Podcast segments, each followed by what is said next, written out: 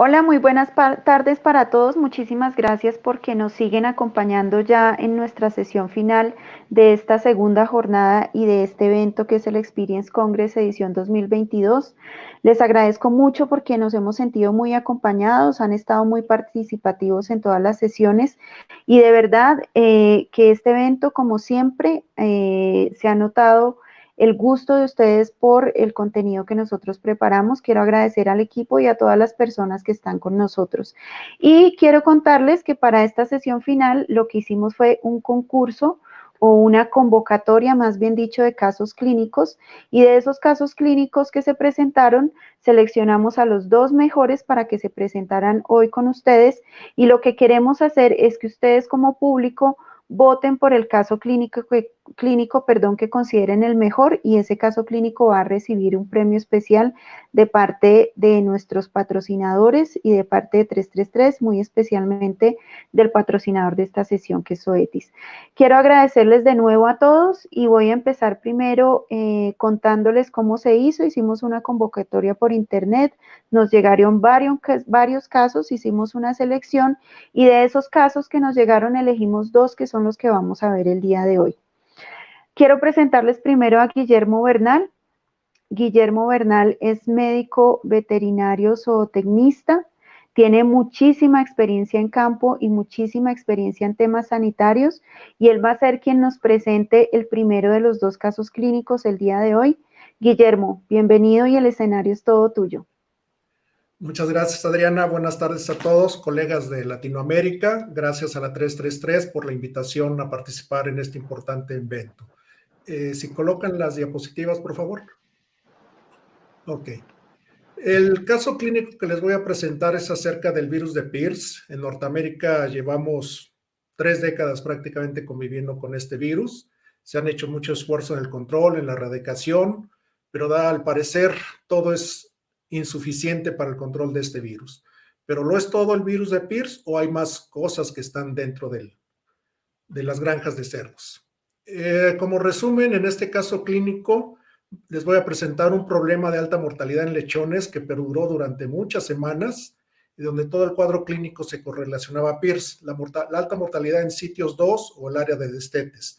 En México se desteta generalmente a las tres semanas de edad y se tienen de la cuarta a la décima semana en el sitio 2. Esto para ponernos de acuerdo, porque Latinoamérica recibe otros nombres.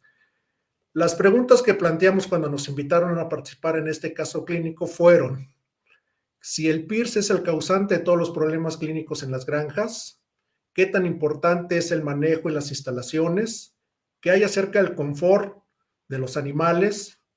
También preguntamos por qué no se investiga más.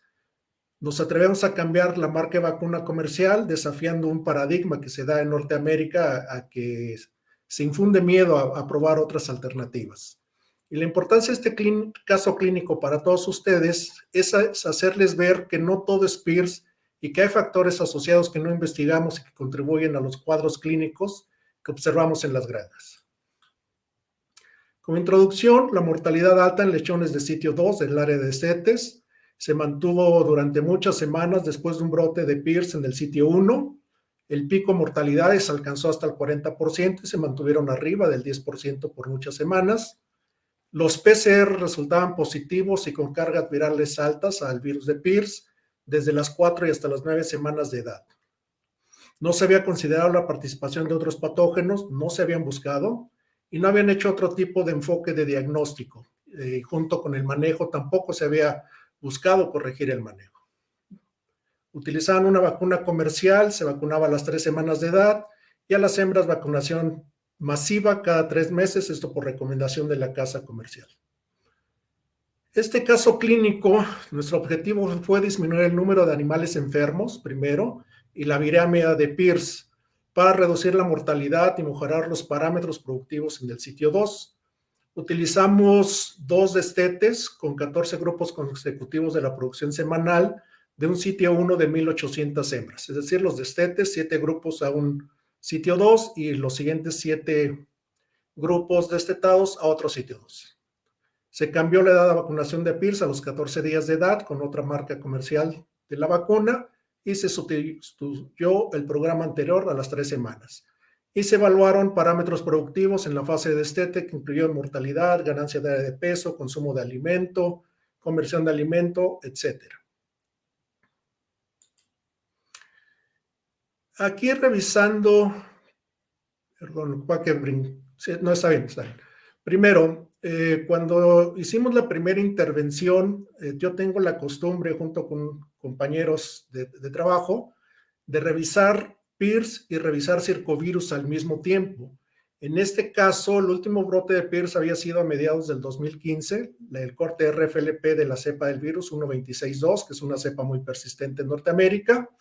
La serología se hizo el 5 de abril del 2016, que fue cuando intervenimos, y se hizo a través de lechones sin calostrar por la técnica de los cordones umbilicales. Entonces revisamos eh, sangre o suero de lechones no calostrados de hembras permerizas, lechones no calostrados de hembras multíparas y lechones de tres semanas de edad antes de ser destetados. La lógica nos dice revisar cómo están haciendo los lechones y después cómo se están destetando, ¿sí? Para revisar la salud del hato y revisar si no hay circulación viral en las maternidades. Para este caso, el PIRS, bueno, lo que habían estado haciendo estaba bien, la granja se mostraba ya estable, un pie de cría estable. Recordemos que el pie de cría se estabiliza muy, muy rápido y de manera muy sencilla, pero la sorpresa para el cliente en este caso fue muy importante, ya que para Circovirus 2 los lechones estaban haciendo virémicos, es decir, ya con cargas virales, tanto en los hijos de, hembras primerizas como en los hijos de hembras multíparas. Esto nos indicaba una circulación viral en el pie de cría. Al momento del destete ya estaban negativos, ¿por qué? Porque se empezaba a vacunar a circovirus y recordemos las vacunas de circovirus son muy efectivas para controlar este virus, mientras que las vacunas de PIRS son herramientas que bien utilizadas nos pueden ayudar mucho. La situación en el destete era diferente. ¿Por qué? Porque al estar destetando lechones negativos y juntarlos con lechones positivos, que es lo más común que sucede, los errores más comunes en granjas positivas a PIRS, generábamos una recirculación viral del virus desde las 4 hasta las 9 semanas de edad. Mientras que Circovirus no estaba participando y mucho por la aplicación de dos dosis de vacuna y que nos estaba ayudando al control. Como les había comentado, la mortalidad en el destete llegó hasta el 40%. El corte RFLP que se encontró en el sitio 2 es la 152. Eh, no estaba participando en la mortalidad porque hicimos histopatología y se encontró una infección bacteriana y una neumonía viral subyacente. También se trabajó en inmunohistoquímica, esto en la Universidad Estatal de Iowa, en, a través de muestras de tejido de pulmón y para PIR se encontró positivo a las 4, 6 y 9 semanas de edad y para circovirus negativo en las mismas semanas. También se trabajó influenza que estaba negativo y de aquí, bueno, ya íbamos viendo que estaba el, virus de Pierce en el sitio 2 junto con, una bacteria. ¿Por qué puede llegarse a dar esta circulación viral de circovirus? Disculpen, la, gráfica no se ve bien, o al menos yo no, la veo bien, pero bueno, aquí les voy a explicar. Aquí había un 40% de hembras de cero y primer parto, es algo normal hasta cierto punto en las granjas. Esta granja estaba iniciando un recambio genético muy fuerte y había un 22% de hembras desde quinto hasta décimo primer parto, es decir, en total había un 62% de hembras susceptibles, un porcentaje de hembras con un sistema inmune inmaduro y un porcentaje de hembras que ya habían perdido mucha de su inmunidad a circovirus, además de un brote de PIRS anteriormente que generó que circovirus aprovechara la oportunidad, ocasionara una circulación viral y el nacimiento de de nacidos virémicos a circovirus, como lo mostré en la gráfica anterior. ¿sí? Y esto es algo muy común, lo revisamos, tenemos seis años revisando esto y es común encontrar esto. Hace tres semanas lo platiqué con otras personas de otra empresa mediana de México y un caso clínico idéntico. Como sabemos, eh, todos somos médicos veterinarios y sabemos que el PIRS es, es un virus malvado, pero si lo ayudamos, es muy malo por lo tanto, tenemos que ayudar a las hembras, a los lechones, a los animales, a darles confort. Esta granja había estado descuidada, está en el noroeste de México, en verano alcanza temperaturas esta región de hasta 45 grados centígrados y las diferencias de temperatura dentro de las maternidades entre el día y la noche alcanzaba 29 grados centígrados. Teníamos que trabajar aquí, no solamente en, en vacunas y en pensar en el virus de Pierce. Se instaló este tipo de malla especial para hacer un aislamiento de las instalaciones, se mejoró el área de ventilación, los extractores, para hacer funcionar estos tubos de ventilación que se llaman fanjet, y esto para darle confort a las hembras. Como ven aquí en la foto, eh, es una foto de julio, agosto de aquel año, donde las hembras ya estaban durmiendo bien, comiendo bien, tranquilas, a pesar de ser las 3 de la tarde, y los lechones también ya disfrutando de un, mejor confort dentro de las maternidades. Esto nos iba a ayudar a tener un mejor control también del virus de Pierce, pensando fuera de la caja, pensando diferente, a que no todo es Pierce. Entonces, en base a esto, todas las serologías que hicimos, el trabajo diagnóstico de histopatología, inmunohistoquímica, PCRs, etcétera, las primeras decisiones fueron no vacunar a Pierce al pie de cría, sino una vacunación masiva a circovirus porcino tipo 2 en todo el pie de crío, cría que fue el 11 de abril, porque tenía que ser urgente la corrección de circovirus porcino 2, que era lo que estaba ocasionando el nacimiento de animales enfermos y provocando que los calendarios de vacunación no estuvieran funcionando con un desastre en el sitio 2. El inicio de la vacuna de Pierce con una nueva marca comercial se hizo a partir de las dos semanas de edad, el mismo 11 de abril, a partir del grupo 12 y esperábamos el beneficio de la vacunación masiva de circovirus a partir del grupo 16, nacidos eh, del 1 al 7 de mayo de aquel año, ¿sí? Porque eran los primeros lechones cuyas madres se vacunaron tres semanas antes de la fecha probable de parto, más tres semanas de lactación, más otras tres, cuatro semanas que iban a tardar en llegar al área de desafío en, en el destete. La vacunación masiva de Pierce igual con una nueva vacuna, se, pasó para el 23 de mayo y el beneficio se observó a partir del grupo 24, nacidos del 12 al 18 de junio. Aquí observamos, trazamos una línea de tiempo que se prolongó. Hoy por el tiempo que tenemos, no, no puedo presentar la línea de tiempo completa, eh, pero la tenemos, es un año y medio de seguimiento que se le hizo al pie de cría a los destetes. Y observen cómo antes estas mortalidades no bajaban. Y si me fuera en la gráfica hacia atrás, las mortalidades seguían altas y todo achacado a Pierce. Cuando se empezó a, hacer los cambios de manejo de instalaciones, de vacuna comercial, de, mejorar muchas cosas, y que todavía se vacunaron aquí tres grupos o dos grupos todavía con presencia de VRM circovirus, ¿sí? Y aquí vemos cómo el beneficio de la sábana de circovirus se da en esta semana, la 16, y el beneficio de la vacunación a Pierce ya en el grupo 24. Y estas mortalidades bajaron desde arriba del 10% abajo del 5%, y cuando estos lechones se empezaron a vacunar ya sin carga viral de circovirus, la mortalidad bajó, ¿sí?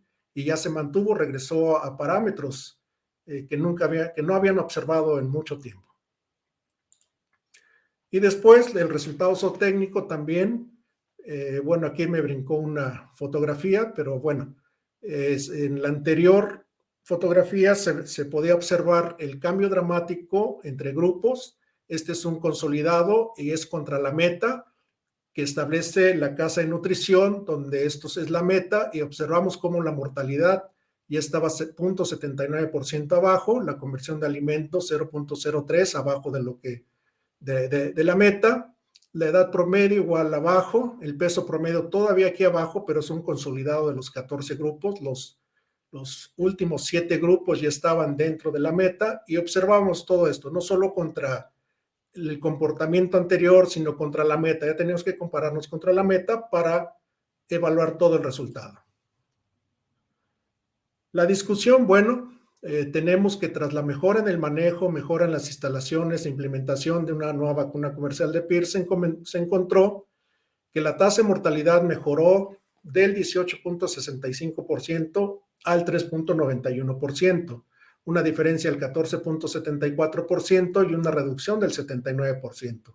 La ganancia diaria mejoró 18.7% de 353 a 419 gramos días en el consolidado, mientras que la conversión alimenticia mejoró 15.8%, de 1.65 a 1.39. La tasa de cerdos de desecho pasó de 3.73% a 0.90%, una diferencia de 2.83% y una reducción del 75.9%.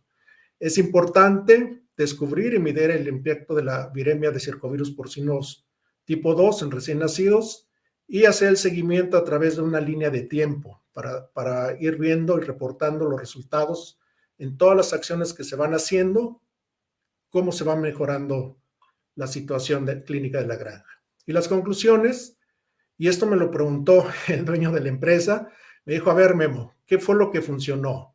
¿Fueron todos los cambios que hicimos de mejora de instalaciones, cambios en los manejos, eh, o, fue solamente el cambio de la vacuna comercial? La respuesta que le di, eh, pues, somos muy buenos amigos, hay buena relación, le dije, mira, definitivamente que fueron los cambios en el manejo, las mejoras en las instalaciones para dar confort a los lechones y también el probar, el que te hayas animado a romper el paradigma y haber probado una nueva vacuna comercial de Pierce que también tuvo su impacto. Todo esto eh, impactó significativamente en reducir la mortalidad y el número de desechos, incrementó la ganancia de peso y se mejoró la conversión de alimento en sitios 2. El diagnóstico diferencial integral fue determinante para cambiar los resultados o técnicos y un consejo, hay que evitar el monodiagnóstico. Esto lo hacemos mucho, ¿sí? Hacemos un PCR y tomamos las decisiones. Hay que hacer histopatología, hay que hacer los PCRs, la inmunohistoquímica, etcétera, etcétera, etcétera, para tener más elementos e identificar quién o quiénes son los agentes causales que están ocasionando el problema en las granjas y por cada fase. Y considerar otros patógenos como circovirus porcino tipo 2 en el análisis de los resultados. Doy las gracias a la 333 por esta oportunidad y si tienen preguntas, adelante.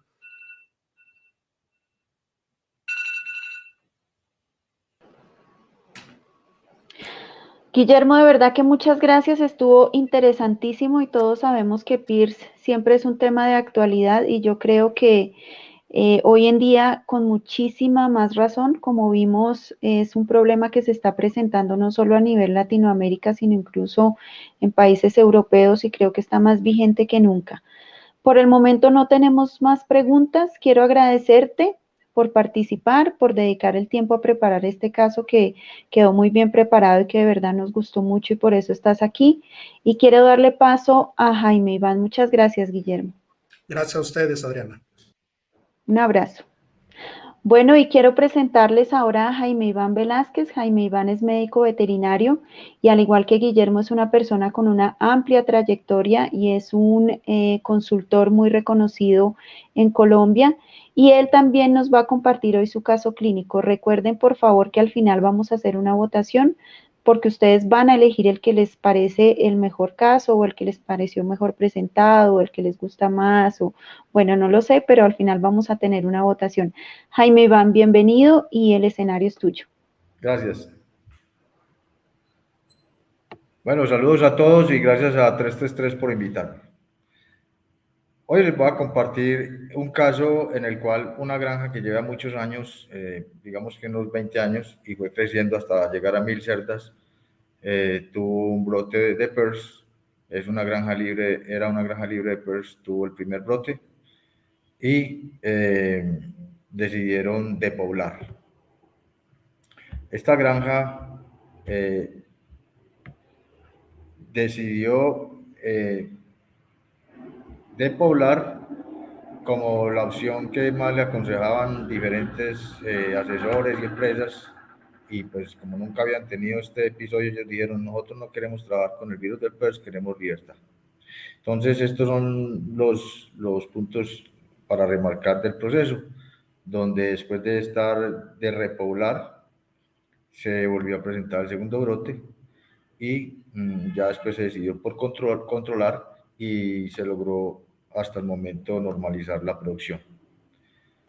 Eh, la cronología de los eventos fueron los siguientes. En, en septiembre de 2020 se presentó el brote, se decidió depoblar, luego en un lugar externo se empezó la repoblación, la, la, el servicio de las hembras de reemplazo para la repoblación. Oficialmente ya llegaron a la granja en febrero del 21, luego empezó la, la producción ya normal con animales sin PERS y luego en abril de, de este año se volvieron a infectar.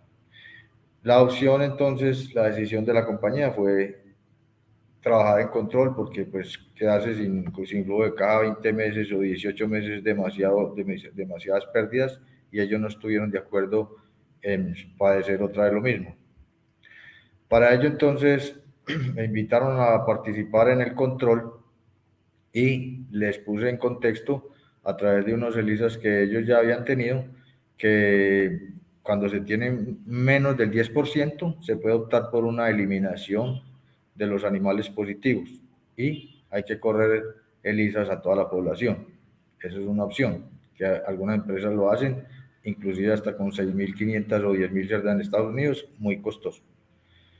La otra opción es la opción de asumir que más del 50% de los animales son positivos y por tanto se, eh, no se depobla, sino que se, se hace control del hato.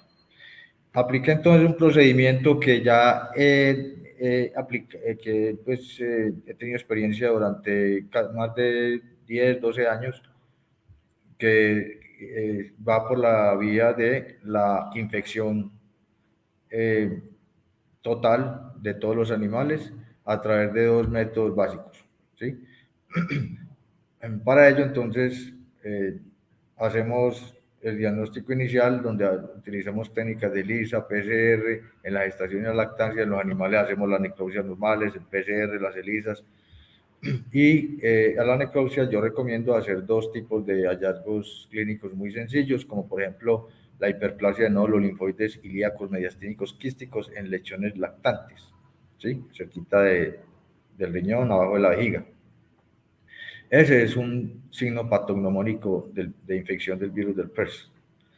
Y el otro es la hiperplasia de nódulos eh, eh, linfoides inguinales superficiales que se presentan en los cerdos como signo patognomónico de la infección por psicovirus. Entonces, en la estrategia de control se asume que aunque el virus del PERS es el agente desencadenante porque es el agente causal del síndrome como tal PERS, se tiene en cuenta que lo que hay es, digamos, ese proceso en el que participan todos los agentes enzootóticos presentes en la granja.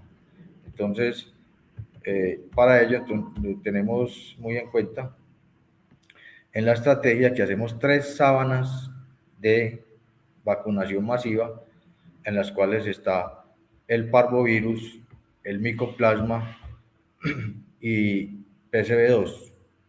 Esas son las, las la, la, inmunidad contra las cuales tenemos que montar de manera preponderante. Para el virus del PERS, en Colombia no disponemos de vacuna por un acuerdo gremial en el que la gente no está, eh, no está, no está dispuesta a correr con todo lo que implica la, la generación de cepas eh, mutantes a partir de, de, unas de cepas vivas, porque eso lo vivimos a principios de los 90 y la gente no está de acuerdo con eso.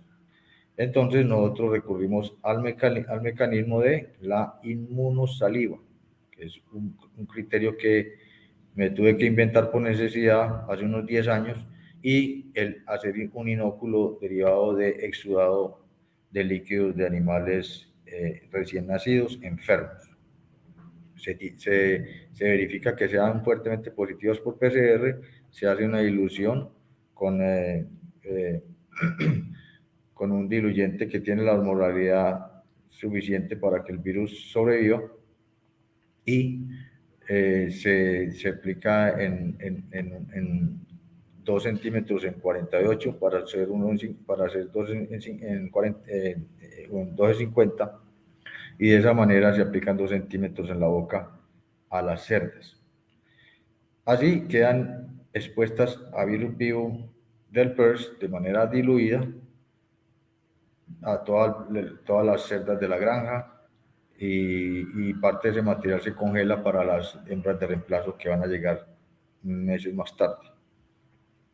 Se tiene como, como política de estrategia en que el macrófago, que es el general del sistema inmune, debe, es el que es atacado eh, principalmente por el micoplasma, el PERS, que son, que son especial, especializados en el ataque al micoplasma, de esta célula. Y recuerden que el PSB2 reside tanto en, macrófagos de sangre periférica como en células dendríticas. Entonces el macrófago, que es el general de las Fuerzas Armadas del cuerpo, queda bloqueado por estos agentes y la, la respuesta inmune queda deprimida. Entonces para eso hacemos estas sábanas. Lo que ocurre con este proceso es que inmediatamente empieza a cesar la viremia y empiezan a nacer lechones sin virus, que por PCR se deben verificar, y al destete también sin virus. Entonces, eh, eh, una vez que se va haciendo el proceso de cada semana hacer unas muestras de PCR no muy numerosas, porque no necesita, nos va dando una pauta.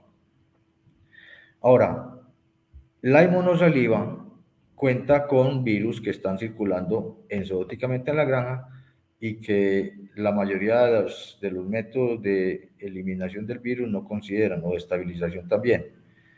Desde hace muchos años me planteé de que los virus de influenza, los virus de la familia Circoviridae, que es el PCB1, que nos dice, se dice que no es patógeno, pero se replica, está el virus de, de, del PCB2, el PCB3, y están otros virus que no, no, no, se miden, pero que están presentes, demostrados por varios laboratorios del mundo, como son los tenotorquevirus SUS1, SUS2, la familia parvoviride que va desde la 1 hasta la 7, y, y, y, otros muchos virus que circulan en granja que ustedes pueden verificar por PCR. Todos esos virus se van a dinamizar en un brote significativo viral. En este caso el PERS, todos se van a dinamizar. Entonces, con la saliva, de los animales del preseo se, va, se van a, a, ellos mismos, se van a homogenizar la infección como una guardería de, niños que se homogenizan las, infecciones de rociola, escarlatina, viruela, paperas, con intercambiarse los, los ascancías. Entonces, asimismo, los padres ya se consolidan la inmunidad después de enero, cuando entran los niños, y ya el resto del año todo el mundo está estable. Entonces, esto mismo ocurre acá. Los lechones se homogenizan su inmunidad con patrones de eliminación de los diferentes virus en la semana 1, 2, 3, 4 y esta salida se colecta y se da junta para las cerdas de 80 y 90 días y, mm, y así ellas eh, van a mantener refrescando la inmunidad porque ya se les dio el inóculo y luego se les refresca con la saliva que tiene un virus muy diluido, muy diferente a lo que puede ser eh, un, una, un, un, suero de animal virémico que tiene trillones de virus y la dosis infectante es mucho más alta.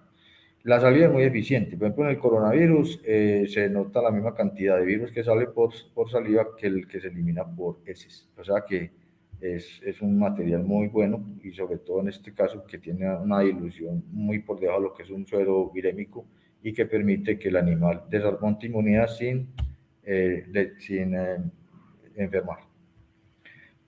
Bueno, entonces, eh, una vez cumplido todo este proceso, eh, lo que vamos a lograr es que en, la primer, en las primeras cuatro semanas se empieza a verificar por PCR, van a aparecer animales negativos a la primera, a la segunda, a la tercera y a la cuarta semana, eh, negativos al virus del PERS. Y ya cuando estén en la cuarta semana, el productor tiene la opción de de poblar el preseo, dejar un mes que se, haga una higienización y, desinfección y luego como las hembras tienen ya los animales naciendo negativos y este tanto negativo, el preseo se va a ocupar con animales negativos. Entonces ya es un tema de logística para erradicar el virus. Entonces este proceso por ahora se considera de estabilización. Entonces el resultado, por ejemplo acá, eh, estos empezamos en abril, como pueden ver, digamos, los parámetros, cómo se deteriora la tasa de parto acá, eh, pues obvio, y luego empieza una recuperación paulatina hasta llegar ahora al 89.7%. Los totales eh, no se afectan tanto, pues porque obviamente el problema es con los nacidos vivos y que están afectados por la mortalidad fetal, que es la suma de los muertos más las momias. Les pueden ver ustedes que la suma de momias más muertos da un número muy grande, pero luego de estas actividades se va normalizando hasta llegar a unos números ya relativamente eh, aceptables. Lo mismo ocurre con los nacidos vivos y los destetos. que ya se, empezaron a normalizar. Como ven ustedes, entonces, eh,